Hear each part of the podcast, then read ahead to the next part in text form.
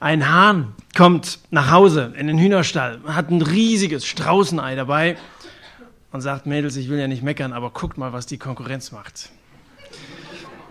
Konkurrenz belebt das Geschäft, sagt man, aber manchmal tötet Konkurrenz auch den Konkurrenten, so wie Kain den Abel getötet hat.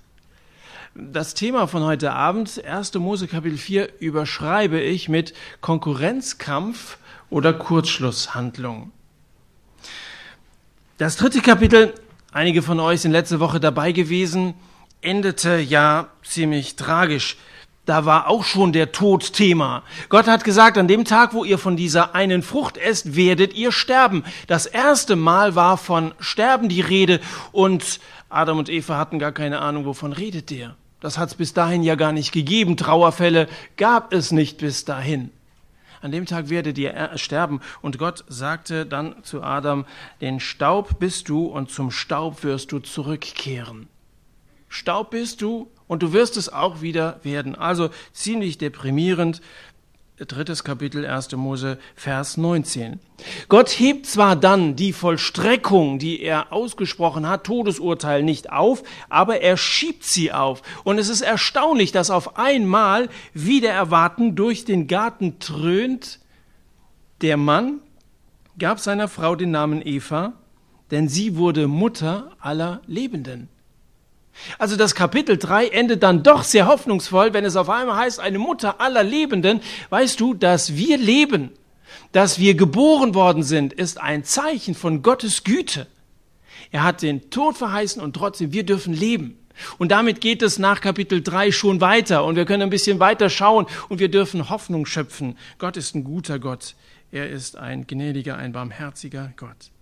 Nun aber kommen wir zum dritten Kapitel, 1. Mose Kapitel 4. Und ich möchte zunächst mal die ersten beiden Verse nur vorlesen. Und der Mensch erkannte seine Frau Eva und sie wurde schwanger und gebar Kain. Und sie sagte, ich habe einen Mann hervorgebracht mit dem Herrn. Und sie gebar noch einmal, und zwar seinen Bruder Abel. Und Abel wurde Schafhirte, Kain aber wurde ein Ackerbauer. Seid fruchtbar. So hatte es Gott angeordnet und Adam und Eva, gehorsam wie sie waren, sind fröhlich an die Arbeit gegangen und es kamen also zwei Jungs zur Welt, der erste Kain, der zweite Abel. Allerdings wurden beide außerhalb des Paradieses geboren. Für Eva bedeutete das, dass sie ähm, die Kinder unter Schmerzen gebären würde, geboren hatte und Kain würde ihr weitere Schmerzen bereiten, ganz ohne Frage aber erst einmal der Reihe nach. Das Erste, was man sich fragt, wenn ein Kind zur Welt kommt, ist, wie sollen wir es denn nennen? Der Vater hatte im Vergeben von Namen einige Erfahrungen. Die ganzen Tiere hatte er ja betitelt und dann seine Frau selber auch. Sie sollte Eva heißen, die Mutter aller Lebenden. Jetzt waren also die Kinder an der Reihe und das sollte sich auch als normal fortsetzen, dass man seinen Kindern Namen gibt. Also der erste sollte Kain heißen, der zweite Abel. Die Bedeutung des Namens Kain ist Erworbenes oder Gewinn. Die Bedeutung von Abel ist Hauch oder Nichtigkeit. Die Bedeutung des ersten Namens wird hier im Text begründet. Eva sagt, ich habe einen Mann hervorgebracht mit dem Herrn. Ich habe etwas ganz Besonderes erworben, denn das hat es ja auch bis dahin noch nie gegeben. Ein winzig kleines Kind. Und ich meine, man weiß mittlerweile, wie ein Baby aussieht, aber es ist immer wieder faszinierend, diese winzigen Fingerchen und alles ist irgendwie dran und man konnte sehen, es ist ein Mann und sie war fasziniert von diesem winzigen Menschlein. Ich habe einen Mann zur Welt gebracht, ein Erworbener, ein Gewinn für sie. Bei Abel habe ich mich so gefragt, warum nannten sie den Hauch oder Nichtigkeit? Hier kann man nur vermuten. Eine Begründung im Text wird nicht genannt. Lag es daran, dass der Zweite schon nichts Besonderes mehr war? Also ich bin halt auch der Zweite und naja, als Zweiter, man fühlt sich manchmal schon ein bisschen benachteiligt. Gell? Vielleicht deshalb Hauch, Nichtigkeit. Oder deutet der Name vorausblickend auf die Vergänglichkeit, auf die Kürze des Lebens hin. Denn sehr alt ist der junge Mann nicht geworden. Das Leben ist endlich. Ist dir das bewusst? Also ihr seid relativ jung und man steht am Anfang des Lebens, man hat so viele Pläne und man denkt überhaupt nicht daran, dass irgendwann mal Schluss sein könnte. Aber das ist so. Vor zweieinhalb Jahren haben wir unseren Vater zu Grabe tragen müssen. Ich kann mich an die Beerdigung meines Großvaters noch sehr gut erinnern. Mein Großvater starb mit 72 an Krebs. Unser Vater starb mit 69 an Krebs.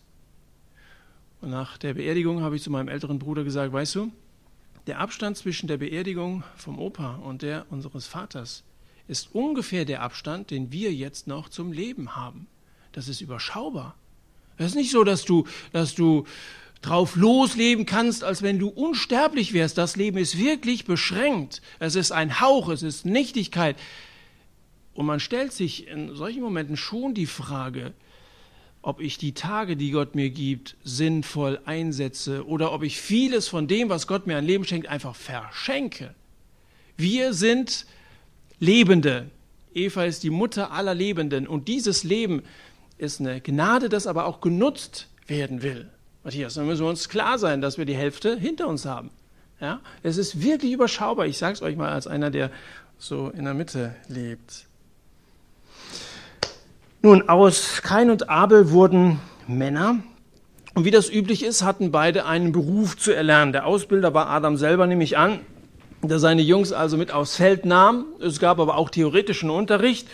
Und Adam erklärte ihnen im Unterricht in der Berufsschule also, äh, dass der, der Schöpfungsauftrag oder die, der, der, der, ja, ja, ein Schöpfungsauftrag Gottes schon der war, dass sie die Erde bebauen und bewahren sollten.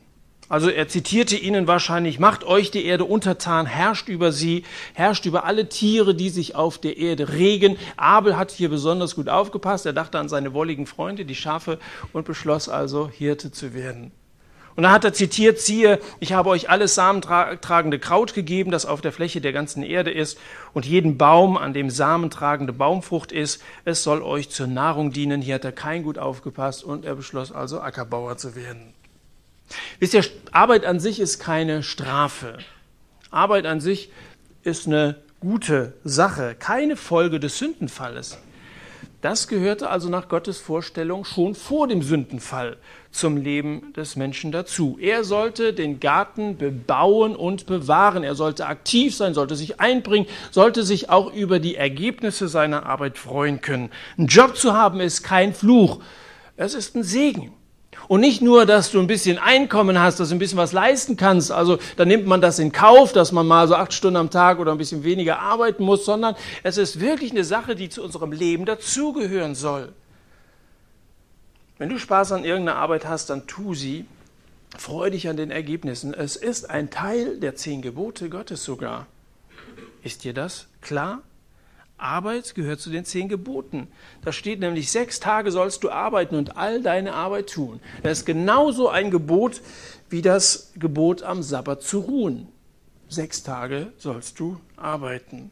Also, für Faulenzer dagegen hat die Bibel übrigens nicht allzu gute Worte. Ja.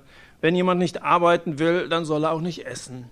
So schreibt Paulus an die, an die Thessalonicher und er hat recht. Gell? Das ist eigentlich ganz richtig. Wenn einer also meint, er kann irgendwie so in den Tag reinleben, dann hat das nicht verdient, dass ihm auch noch alles hinten reingeschoben wird.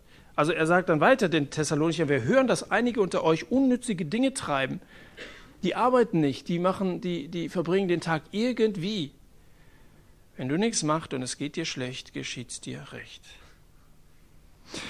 Gott selber macht es ja vor. In Kapitel 2, Vers 7 war er als Töpfer tätig, als er dann aus Menschen den Staub vom Erdboden bildete. In Kapitel 2, Vers 8 war er als Gärtner tätig, als er einen Garten in Eden pflanzte. Anfang diesen Monats äh, fand ja eine Fernsehdebatte in den USA zwischen Richard Dawkins und John Lennox statt. Auslöser war dieses Buch von Dawkins, Der Gotteswahn. Habt ihr davon gehört? Hier haben also zwei, ein Atheist, ein Vertreter des modernen Atheismus und ein wiedergeborener Christ und beides helle Köpfe, beides Professoren, ein Streitgespräch vor laufenden Kameras gehalten. Für Dawkins hat sich Religion spätestens nach Darwin, nach der mh, hm, Beschreibung der Evolutionstheorie erledigt. Der Garten der Natur, so sagt er, sei auch ohne Märchenfeen und ohne Gärtner denkbar. Und Lennox entgegnete darauf, auf die Feen wolle er ja gerne verzichten, aber ein Garten ohne Gärtner entspreche nicht unseren Erfahrungen. Stimmt schon. Also hast du schon mal irgendwo einen wunderbar angelegten Garten mit Hecken und Beeten und alles wohlgeordnet gesehen, ohne dass ein Gärtner darin gearbeitet hätte? Gott ist ein Gärtner, er ist ein Töpfer. In Kapitel 3, Vers 21 wird er dann auch noch Schneider, als er Adam und Eva ihre Leibrücke aus Fell machte. Paulus arbeitete als Zeltmacher, Jesus als Zimmermann. Die Argumente sollten reichen, dass auch wir unsere Finger ruhig etwas schmutzig machen dürfen. Vielleicht haben die Jungs ihren Vater auch gefragt, oh, das ist manchmal so anstrengend. Also du sagst, es ist ein Segen von Gott, arbeiten, aber manchmal habe ich wirklich keine Lust. Zur Lektion, die Adam seinen Jungs geben musste, gehörte natürlich auch dazu, dass er erwähnen musste, Gott musste den Erdboden aufgrund des Ungehorsams von Adam verfluchen. Im Schweiße deines Angesichts sollst du dein Brot essen. Das war durchaus Folge des Sündenfalles. Weißt du, vieles ursprünglich Gute ist durch die Sünde verdorben worden. So ist es nun mal in unserer Welt. So, nun lesen wir aber weiter. Kapitel 4 ab Vers 3.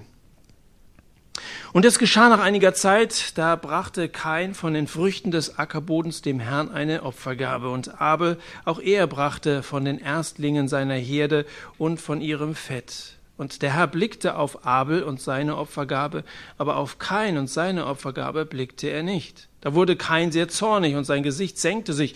Und der Herr sprach zu Kain, warum bist du zornig? Warum hat sich dein Gesicht gesenkt? Ist es nicht so, wenn du recht tust, erhebt es sich, wenn du aber nicht recht tust, lagert die Sünde vor der Tür, und nach dir wird ihr Verlangen sein, du aber sollst über sie herrschen. Und Kain sprach zu seinem Bruder Abel, und das geschah, als sie auf dem Feld waren, da erhob sich Kain gegen seinen Bruder Abel und erschlug ihn. Kain und Abel sind beide im Glauben erzogen worden. Das waren eigentlich fromme Jungs. Und als sie so langsam größer wurden, fingen sie selber an, Glaube zumindest so rein äußerlich zu leben. Also beide geben Gott die Ehre, beide danken ihm und das nicht nur mit Worten. Die haben beide Opfer gebracht. Die waren bereit, richtig so diese Gottesdienstordnung, wie es damals halt schon einigermaßen üblich war, einzuhalten. Trotzdem blickte der Herr auf Abel und seine Opfergabe, aber auf Kain und seine Opfergabe blickte er nicht. Natürlich musst du überlegen, warum ist denn das so? Das ist ja eigentlich ungerecht. Beide haben ja ihrem Beruf gemäß das gegeben, was sie geben konnten. Mehr war nicht drin. Aber weißt du, die Tatsache, dass Menschen Gottesdienst halten, sich an irgendwelche Formen halten, auch in irgendwelchen gemeindlichen Aktivitäten integriert sind, ist kein Beweis dafür, dass sie wirklich gläubig sind. Das ist überhaupt kein Beweis. Die Bibel redet von Leuten, die eine Form der Gottseligkeit haben, deren Kraft aber verleugnen. Die haben nur eine äußere Form, wie so ein Plüschtier. Das ist mir mal geschenkt worden, ist ein Elefant, auch wenn man es nicht so direkt, aber ihr seht Ohren, also einigermaßen. Der hat etwas nachgeahmt, die Form eines Elefanten, ist aber keiner der trompetet nicht und auch sonst. Also es, also es, ist, es ist nur eine Form, allenfalls. Und ziemlich kümmerlich. Also ein echter Elefant daneben ist kein Vergleich, oder? Und wenn, wenn, wenn Paulus hier sagt, es gibt Leute, die haben so die Form, die Form von Gottseligkeit, dann ist das so was Lächerliches wie so ein, so ein Plüschtier. Es sieht zwar irgendwie imitiert aus und es mag auch Plüschtiere geben, die wirklich sehr lebensecht sind, so ein Bär oder ein Hund in Lebensgröße. Im ersten Moment meinst du, es ist einer. Und es gibt Leute, die so tun, als ob, die kommen also sonntags strahlen zum Gottesdienst, haben sich für Gott und die Gemeinde fein gemacht. Die ganze Woche über haben sie in erbittertem Streit mit anderen gelebt. Man hat den Eindruck, sonntags, das sind Leute, die gehören dazu, das sind echt fromme. Aber das ist alles irgendwie nur Fassade. In Jesaja 29 heißt es, dieses Volk naht sich mit seinem Mund und ehrt mich mit seinen Lippen, aber sein Herz hält es fern von mir.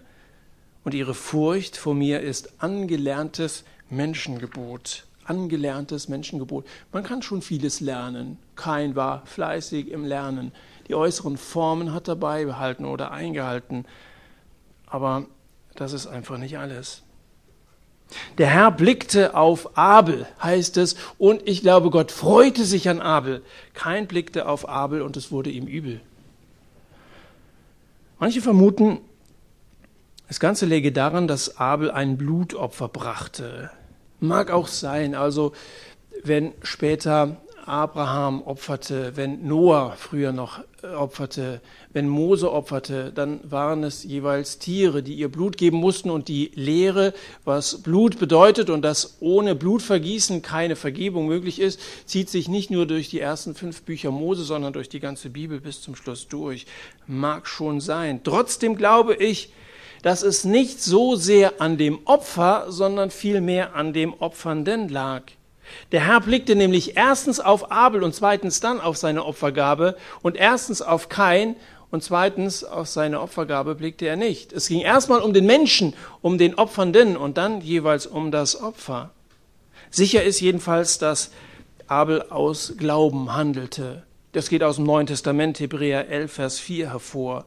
Also wenn ihr ein bisschen mitnotiert, Hebräer 11, Vers 4 redet von Abel. Er brachte sein Opfer aus Glauben. Er war überzeugt, dass es diesen Gott gibt und er lebte mit Gott. Und sicher ist auch, dass Keins Werke böse waren, die seines Bruders aber gerecht. Das steht in 1. Johannes 3, Vers 12. Meinst du, in den Himmel zu kommen durch Gebete, durch Geldspenden, durch Gottesdienste? Glaubst du, es würde Gott gefallen oder zufriedenstellen, wenn man ihm dient, wenn man ihn verehrt, wenn man ihn irgendetwas opfert? Man muss es nur ernst damit meinen, sagst du. Jesus sagt was ganz anderes. Der redet nicht in erster Linie davon, du musst Gott dienen. Der redet nicht davon von Opfern oder von, von Verehrung, sondern Jesus spricht davon, du sollst Gott lieben. Du sollst lieben, als er gefragt wird, was das größte Gebot, da sagt er, sofort heraus, das größte Gebot ist, du sollst den Herrn, deinen Gott lieben mit deinem ganzen Herzen, mit deiner ganzen Seele, mit deinem ganzen Verstand. Du sollst eng mit Gott verbunden sein. Du sollst ihn lieben. Übrigens, das nächste ist ihm gleich, deinen Nächsten sollst du lieben wie dich selbst.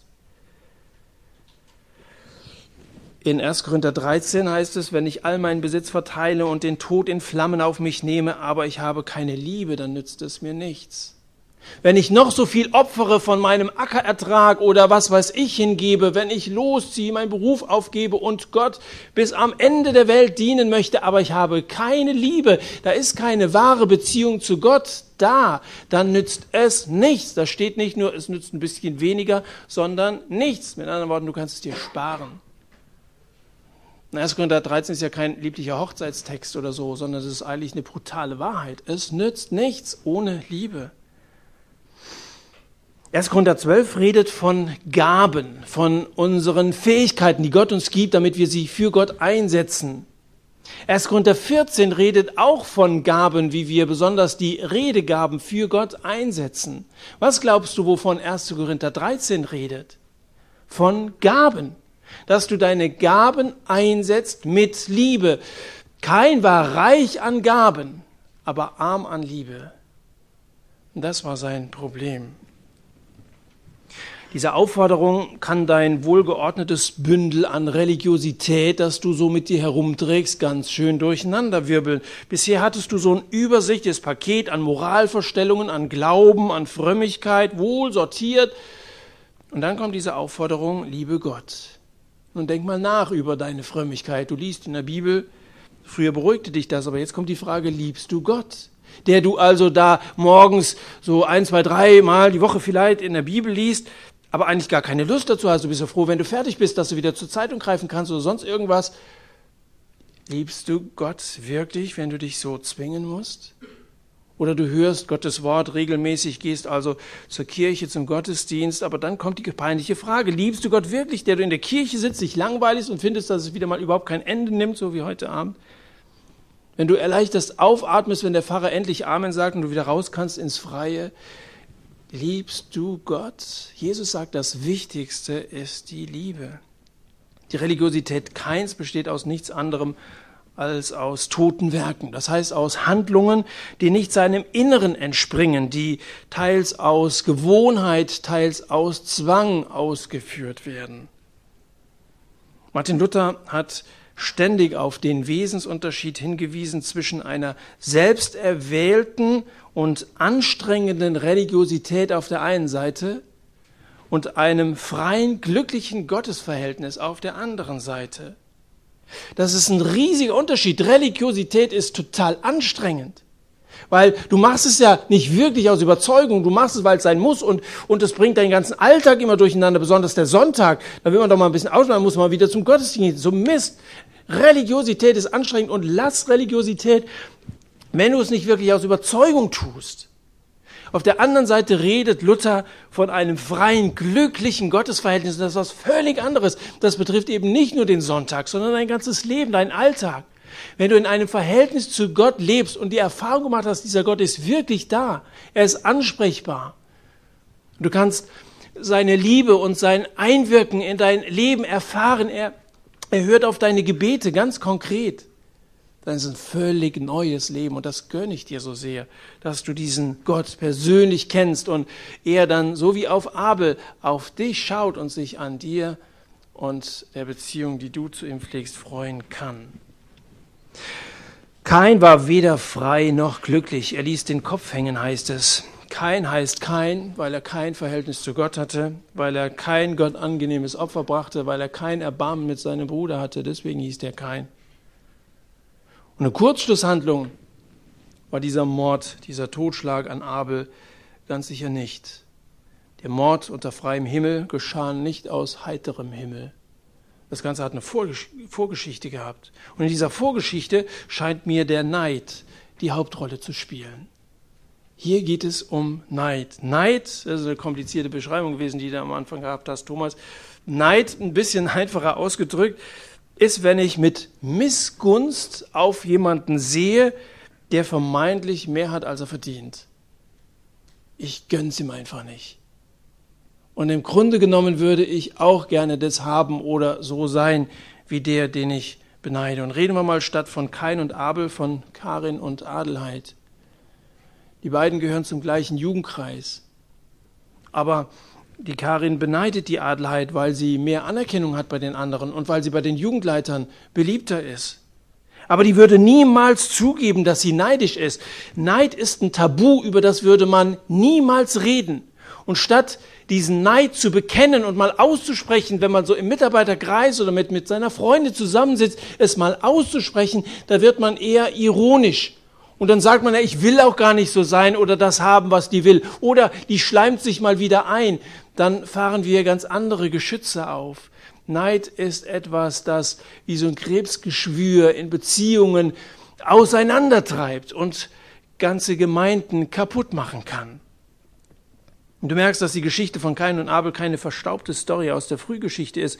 Die spielt sich heute noch ab und wir spielen mit. Wir spielen alle heute noch mit. Denk nicht, du bist fein raus, weil du noch niemanden erschlagen hast. Das Töten geht dir noch sehr viel früher los.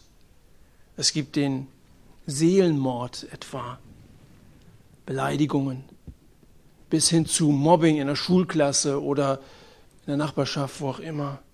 Rufmord, Brandmarkung, dass Gerüchte in die Welt gesetzt werden, die überhaupt nicht wahr sind und so weiter. Es gibt eine Form von Mord, die nicht unbedingt mit dem Aussetzen des Atmen, Atem des anderen zu tun haben muss. Das ist also eine gefährliche Kettenreaktion, die hier in Gang gesetzt wird. Da ist Neid, da ist Zorn, da ist dieses gesenkte Haupt und die erhobene Hand. Gott sagt, wenn du zornig bist, lagert Sünde vor deiner Tür, du aber sollst über sie herrschen. So sagt er zu Kain. Weißt du, du musst nicht jeden reinlassen, der an deine Tür klopft. Da ist die Sünde vor deiner Tür. Und wir, sobald sie klopft, machen immer gerne auf, weil wir neugierig sind. Wer steht denn da draußen? Und ein bisschen was Reizvolles hat Sünde immer. Und Neid hat auch was, sonst würden wir ja dem nicht so viel Raum geben, so diese bösen Gedanken, weil ich versuche ja dann auch mich selber ein bisschen besser darzustellen, wenn ich also meinem Neid mal im Gespräch Ausdruck verleihe. Aber wenn Gott sagt, du sollst über die Sünde herrschen, sage ich dir, dann kannst du auch über die Sünde herrschen. Kennst du das Buch von George Orwell, Animal Farm, also die Farm der Tiere? da ergreifen plötzlich die Tiere, also Elefanten glaube ich nicht, aber Schweine und so, da die, die Herrschaft. Ja? Ähm, das gibt es natürlich nicht, dass, dass Tiere herrschen. Denn Gott hat gesagt, ihr sollt über die Tiere herrschen. Das gibt es in Wirklichkeit nicht. Und auf der anderen Seite sagt Gott auch, du sollst über die Sünde herrschen. Sagte hierzu kein. Du sollst über sie herrschen. Also gibt es die Herrschaft von Sünde nicht. Gibt es nicht.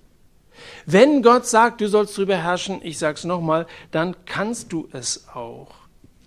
Manchmal sind wir da so ein bisschen selbstmitleidig und sagen, also ich bin halt so.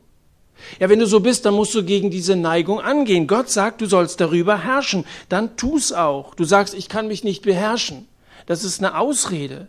Du machst es dir zu einfach. Du kannst, wenn du willst. Einfach ist es bestimmt nicht. Wo in der Bibel steht, dass den Willen Gottes umzusetzen einfach ist. Ein Leben mit Gott ist einfach herrlich, aber nicht herrlich einfach. Du kannst es. Mit der Kraft Gottes, wenn du aus seiner Nähe heraus lebst, aus dieser Gemeinschaft, wie ich das vorhin versucht habe zu beschreiben, dann wirst du staunen darüber, welche Fähigkeiten Gott dir gibt. Kain war wie die meisten Gewaltmenschen ein Schwächling, der sich nicht beherrschen konnte. Niemand hatte ihn gezwungen, die Sünde des Brudermordes zu begehen. Und auch dich kann der Teufel nicht zwingen zu sündigen. Sündigen kannst du nur, nochmal, wenn du aktiv mit deinem Willen zustimmst. Und deswegen hast du auch die Verantwortung für deine Taten. Das kannst du nicht ablehnen. Und damit sind wir jetzt so an dem letzten Stück dieses Abschnitts aus dem vierten Buch Mose. Ich lese nochmal von Vers 9 an. Hier geht es um die Verantwortung. Und der Herr sprach zu Kain, wo ist dein Bruder Abel? Und er sagte, ich weiß es nicht. Bin ich meines Bruders Hüter? Und er sprach, was hast du getan? Horch, das Blut deines Bruders schreit zu mir vom Ackerboden her. Und nun verflucht seist du von dem Ackerboden hinweg, der seinen Mund aufgerissen hat, das Blut deines Bruders von deiner Hand zu empfangen.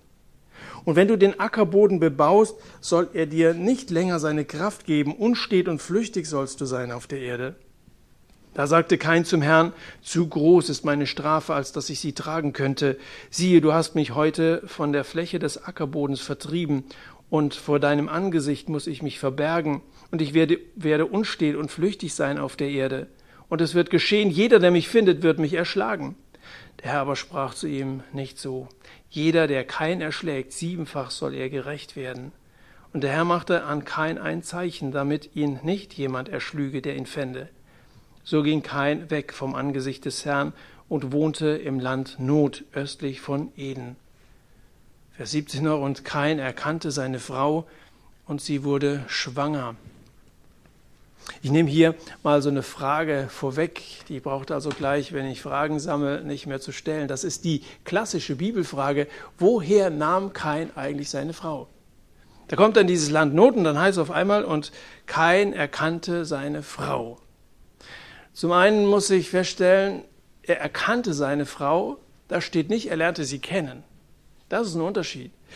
Weißt du noch, Anfang des Kapitels, da stand, und der Mensch erkannte seine Frau Eva und sie wurde schwanger und gebar Kain. Und hier jetzt auf einmal, und Kain erkannte seine Frau und wurde schwanger. Also das Erkennen ist nicht Kennenlernen. Ich meine, kann sich schon ein bisschen. Ich bin überzeugt davon, dass Kain seine Frau mit in das Land Not genommen hat. Aber trotzdem, woher hatte Kain seine Frau? Bauer sucht Frau. Ja. Montag 21.15 Uhr RTL. Hat er mitgespielt. Und dann kam es halt, oder? Nee. Also, die Antwort ist, dass Kain mehrere Geschwister hatte, aus denen oder aus deren Kindern vielleicht sogar er seine Frau aussuchen konnte. Namentlich werden die zwar nicht erwähnt, aber es heißt in 1. Mose 5, Vers 4, die Tage Adams, nachdem er Seth gezeugt hatte, betrugen 800 Jahre und er zeugte Söhne und Töchter. Das heißt, Adam und Eva hatten eine ganze Menge an Kindern. Eine Zahl wird nicht genannt, aber das passt. Das erste Elternpaar hatte in den über 900 Lebensjahren, überlegt mal, wenn die mit 65 in Ruhestand gegangen sind, die hatten noch was von ihrem Rentnerdasein, oder? Nicht schlecht. Also, das erste Elternpaar hatte in diesen 900 Lebensjahren viele Söhne und Töchter, unter denen es notgedrungen zu Geschwisterehen kam. Und als genug Menschen da waren und Geschwisterehen nicht mehr nötig waren, da verbot Gott, dass Geschwister untereinander heiraten sollten. Das steht in 3. Mose 18. Aber Abraham sogar hatte eine Halbschwester zur Frau. Sarah war seine Halbschwester. Er hatte bei den Ägyptern gar nicht gelogen, als er sagte, es ist meine Schwester. Das stimmte. Ja, und erst später hat Gott das untersagt. Das ist eindeutig eine Schwester von Kain gewesen. Er hat sie nur, er hat nur eine Familie gegründet im Lande Not. Aber nun zu der eigentlich viel wichtigeren Frage, die Gott stellt, als er Kain zur Rechenschaft zieht und fragt, wo ist dein Bruder Abel? Wo ist dein Bruder? Die erste Antwort, die Kain auf diese Frage gibt, ist eine Lüge. Ich weiß es nicht, sagt er. Das ist eine eindeutige Lüge. Wie frech der Gott gegenüber auftrat. Mein Name ist Hase. Adam wusste, dass der Name Hase bereits vergeben war. Und das Zweite, was er dann sagt, das ist ja noch eine größere Frechheit. Soll ich meines Bruders Hüter sein? Soll ich etwa noch auf den aufpassen? Bin ich etwa für den, für diesen Pimpf, diesen Hauch, diese Nichtigkeit verantwortlich? Und jetzt wende ich mich an euch und antworte mit Ja, das bist du. Du bist für deinen Bruder verantwortlich. Du bist für das Leben deiner Mitmenschen verantwortlich. Gott fragt dich heute und fragt dich im Gericht, wo ist dein Bruder? Damit meint er vielleicht deinen Schulkameraden. Ich kenne die Leute in deiner Klasse nicht, aber du bist, wenn du mit Jesus lebst, einer, der einen Auftrag hat, das Evangelium von Jesus weiterzusagen. Da gibt es Leute, die ohne Gott leben. Das mag damit zusammenhängen, dass sie ganz falsche Vorstellungen von Christsein haben. Das mag damit zusammenhängen, dass sie einfach nicht informiert sind über das, was die Bibel eigentlich sagt. Aber du hast die Verantwortung dafür, dass sie es erfahren. Und du hast hervorragende Möglichkeiten in unserem freien Land, auch frei und offen über deinen Glauben, über deine Beziehung zu Jesus zu reden.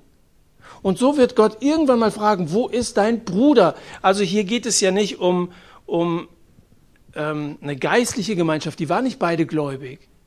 Also geht es hier tatsächlich um unsere Mitmenschen. Wo ist dein Bruder? Wo ist dein Nächster? Irgendwann stehst du vor Gott und du bist relativ alleine. Wo sind die Leute, die du eigentlich erreichen solltest? Ich sage schon mal, was in der Bibel steht, aber ziemlich hart klingt. In Hesekiel Kapitel 3 heißt es, wenn ich zu dem Gottlosen spreche, du musst sterben und du hast ihn nicht gewarnt. Du hast nicht geredet, um den Gottlosen von seinem gottlosen Weg zu warnen, um ihm am Leben zu erhalten, dann wird er, der Gottlose, um seiner Schuld willen sterben, aber sein Blut werde ich von deiner Hand fordern. Das ist hart, oder? Klar, da ist Ezekiel gemeint. Er wurde von Gott als ein Wächter eingesetzt. Ein Wächter hatte so die Aufgabe, irgendwie auf so einem Wachturm darauf aufzupassen, wenn Feinde nahten, dass sie dann also die Leute in der Stadt, dass sie gewarnt war, waren. Und wenn du das nicht tust, dann bist du dafür verantwortlich, dass die umkommen. Aber ich glaube, das können wir schon auch auf uns beziehen. Wenn wir es ihnen nicht sagen, wie man gerettet werden kann und sie werden dann nicht gerettet, dann sind wir daran schuld. Und deswegen würde ich mir sehr, sehr wünschen, dass diese Sattabende auch Abende sind, wo man Leute mit hinbringt, dass du diese Kärtchen mal stapelweise mitnimmst. Wir haben ja tausende davon gedruckt, wir haben genug davon. Und dass du vielleicht überlegst, mit ein paar Freunden vor der Schule die Dinger mal zu streuen. Mag sein, dass 80 Prozent davon weggeschmissen werden. Und dass zu Hause von diesen 20 Prozent nochmal 80 Prozent weggeworfen werden. Aber einige wenige sind vielleicht da, die sagen, das ist das, was ich jetzt brauche. Oder dass du ganz vertraut deiner Freundin so eine Einladung aussprichst und sagst, ich bringe sie mal mit. Es geht nicht darum, dass die unbedingt hier gewesen sein müssen, sondern es geht darum, dass Gott irgendwann mal fragt, wo ist dein Bruder? Und dass du eine Verantwortung hast für deine Mitmenschen. Und wir sollten hier auch an das Blut der Märtyrer denken. Für unsere menschlichen Ohren ist unschuldig vergossenes Blut natürlich nicht hörbar. Blut kann ja nicht reden, aber für Gott ist es hörbar. Der Boden unseres Planeten ist blutgetränkt und niemand weiß die Zahl der Verbrechen und derer, die aufgrund ihres Glaubens an Jesus ihr Leben lassen mussten. Aber Gott weiß Bescheid und es gibt keine Tat, von der er nicht Rechenschaft fordern wird. Gott ist der Anwalt der Wehrlosen und der Verfolgten, der Rächer aller Menschen, denen Unrecht geschieht. Und weil Gott Rächer ist, brauchen wir uns mit Rache nicht weiter zu beschäftigen. Manchmal fühlst du dich vielleicht auch diskriminiert als Christ und schlecht behandelt. Du brauchst dich nicht selber zu rächen. Das können wir getrost Gott überlassen. Für uns genügt als Trost zu wissen, kein Bluttropfen, keine Träne, die in einer Zelle ohne Zeugen zur Erde gefallen ist, ist Gott entgangen. Und alle Schuldigen wird er seiner gerechten Strafe oder ihrer Strafe zuführen. Das ist, ich sage es nochmal, Sache von Gottes Gericht.